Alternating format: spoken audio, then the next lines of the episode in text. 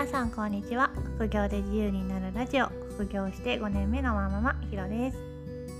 前々回前回に引き続き今回もセドリの失敗あるあるを紹介します。今回は発送の時の失敗例3つです。よくやってしまう失敗というのは限られているので私の失敗の教訓を生かして皆さんは失敗しないように気をつけてくださいね。まず1つ目の失敗は間違った商品を送ってしまったことです。旅行ガイドを販売した時同じシリーズで違う国のものを販売してたので取り違えて送ってしまいました。購入者からのメッセージで気がつきました。購入者からのメッセージっていうのはだいたいクレームか問題があった時なのでドキッとしますよね。すぐに正しい商品をお送りしてその中に切手を貼った返信用の封筒を入れておき間違えた商品を返送していただきました。迅速に対応したことは評価にコメントしてもらったんですけど、まあ、評価自体は5つ星中の2という低い評価をもらってしまいました。多分これが私の最初の低評価だったかなと思います。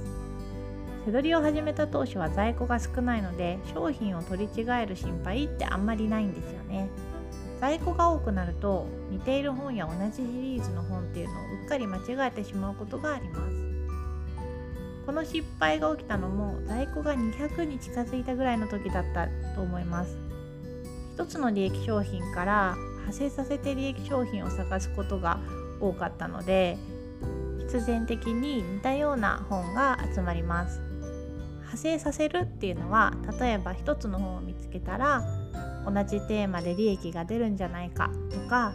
同じシリーズ同じ著者ならどうかっていうふうに調べていて知識をつけることなので似たような本が集まりやすいです。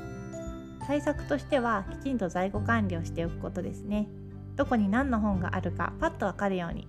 同じシリーズの本がたくさん並んでたら間違えないように注意しようって自然に思います。間違いにくく見つけやすいように日頃から在庫整理しておきましょう。失敗してしまった当時は在庫をカゴにざっくり入れてただけだったんです。だから同じシリーズの本があるっていうことに梱包する時には気づいてなかったですそこからはタイトルのあいうえお順で並べるようにしました。注文が入った後に商品を探す時間も短縮できたので早くやっとけばよかったなと反省しました。2つ目の失敗は商品の説明と購入者の認識が違ってクレームになってしまったことです。これは私が唯一星5つ中1の一番低い評価をもらってしまった事例です。商品の状態をコンディション説明欄というところに書くのですが購入者の方はもっといい状態を想像していたみたいでクレームになってしまいました。私としてはありのままを書いたつもりだったんですけどその綺麗かどうか状態がいいかどうかっていうのはやはり個人の主観になってしまうのでなかなかありのままを伝えるのは難しいです。特に私のように本セドリを日常的にしてると中古本を結構見慣れてしまうんですよね。だから中古本の中ではすごい綺麗っていう発想で評価してしまうとあまり中古本を買う習慣のないお客さんにとってはいや全然それいい状態じゃないっていう風に認識のズレが生じてしまいます。出品者側は自分の目の前に実物の商品があるので結構無意識に説明を省略して書いてしまいがちなんですけどやっぱりお客様は商品説明を頼りに購入するかどうか判断しているので説明はもっと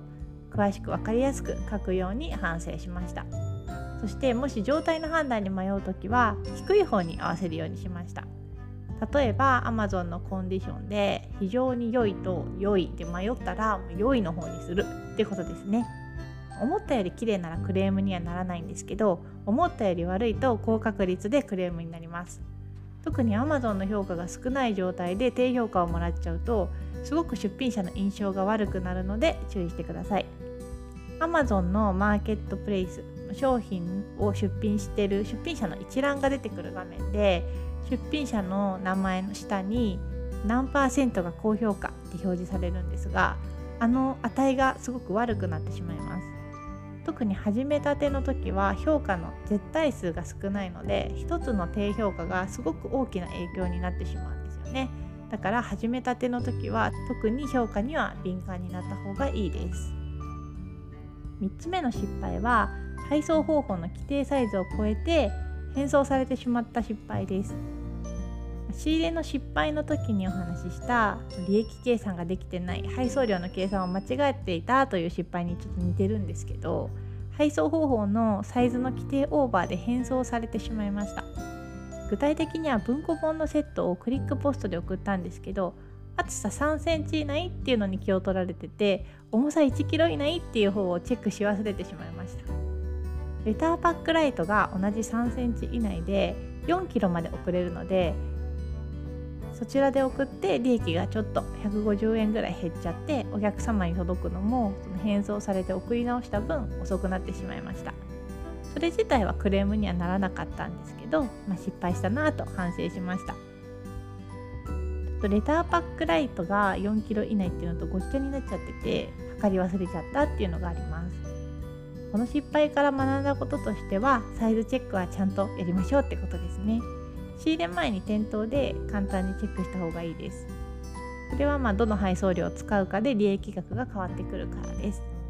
私はスマホのケースに3センチのシールが貼ってあって厚さを測っています。重さ 1kg を超える本ってなかなかないんですけど全部カラーのページの写真集とかは厚さが3センチ以内でも重さが重くなりがちです。セット本だったら重量オーバーは十分可能性があります。厚さ3センチ以内で文庫本の3冊だったらほぼ大丈夫なんですけど4冊ぐらいからちょっと怪しいです。測りで測ってから出しましょう。今日は発送に関する失敗を3つ紹介しました。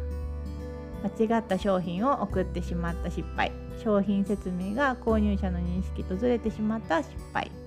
配送方法の規定サイズを超えて返送されてしまったという失敗の3つです。背取りの失敗はほとんど確認不足から起こるので作業にちょっと慣れてきたなぐらいが一番危ないです。結構失敗をしてしまうと利益が減ったりその対応に時間がかかったりなんかちょっと落ち込んだりするので確認の時間はしっかりとるようにしましょう。それでは次回の配信でまたお会いしましょう。ひろでした。さようなら。